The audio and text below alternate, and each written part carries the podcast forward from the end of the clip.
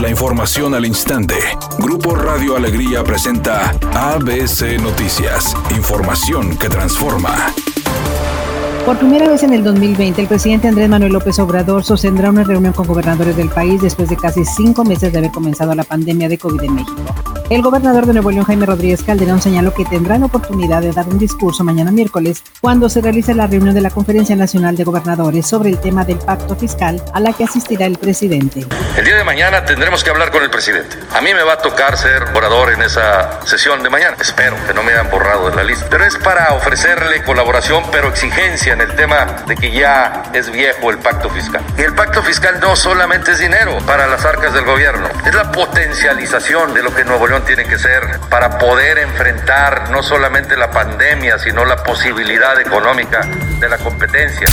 El Congreso del Estado aprobó por mayoría un cambio a la ley de Estelión, el cual había sido omitido cuando se aprobó en lo general. Así lo informó Luis Rey, diputado del PAN y presidente de la Comisión de Economía en el Congreso local. Artículo 3.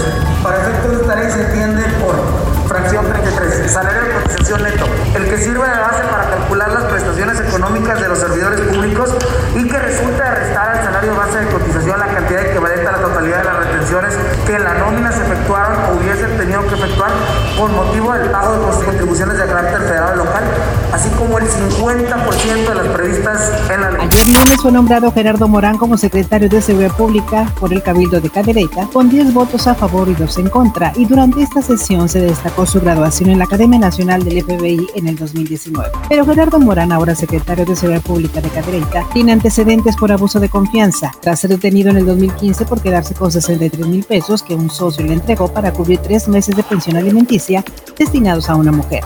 Además, en el 2018, después de 11 horas de haber sido nombrado como director de investigación de la Secretaría de Seguridad Pública del Estado, fue destituido luego de revelarse que no pasó las pruebas de confianza. La polémica rodeaba a Morán desde el 2015 cuando fue detenido e internado en el penal de Topo Chico por el delito de abuso de confianza. El titular de la Unidad de Inteligencia Financiera, Santiago Nieto, informó que se investiga el origen y destino del dinero que fue entregado a exfuncionarios del PAN en el Senado de la República, el cual sería presuntamente sobornos para aprobar reformas a favor de Odebrecht. Por otra parte, dijo que se hará cumpliendo con la instrucción del presidente Andrés Manuel López Obrador de cero tolerancia y en caso de encontrar algún movimiento irregular se congelarían las cuentas. Editorial ABC con Eduardo Garza. Bien por la reapertura de negocios hay que reactivar la economía, pero si vuelven a dispararse las cifras de muertos y enfermos de COVID-19, los van a volver a cerrar. Hagamos un esfuerzo para mantener una sana distancia, uso de cubrebocas y evitar salidas innecesarias. Las clases serán en línea para cuidar a los niños y jóvenes, pero la mayoría de ellos se la pasa en los parques y en las calles porque se aburren en sus casas. Pues así como, al menos esa es mi opinión y nada más. El delantero felino André Perguignac trabajó diferenciado en el gimnasio debido a unas molestias físicas el día de hoy en la cueva de Suazua. Sin embargo, no se reportó nada de gravedad. El resto del plantel entrenó con normalidad pensando en su partido de este sábado ante Pumas en el estadio universitario.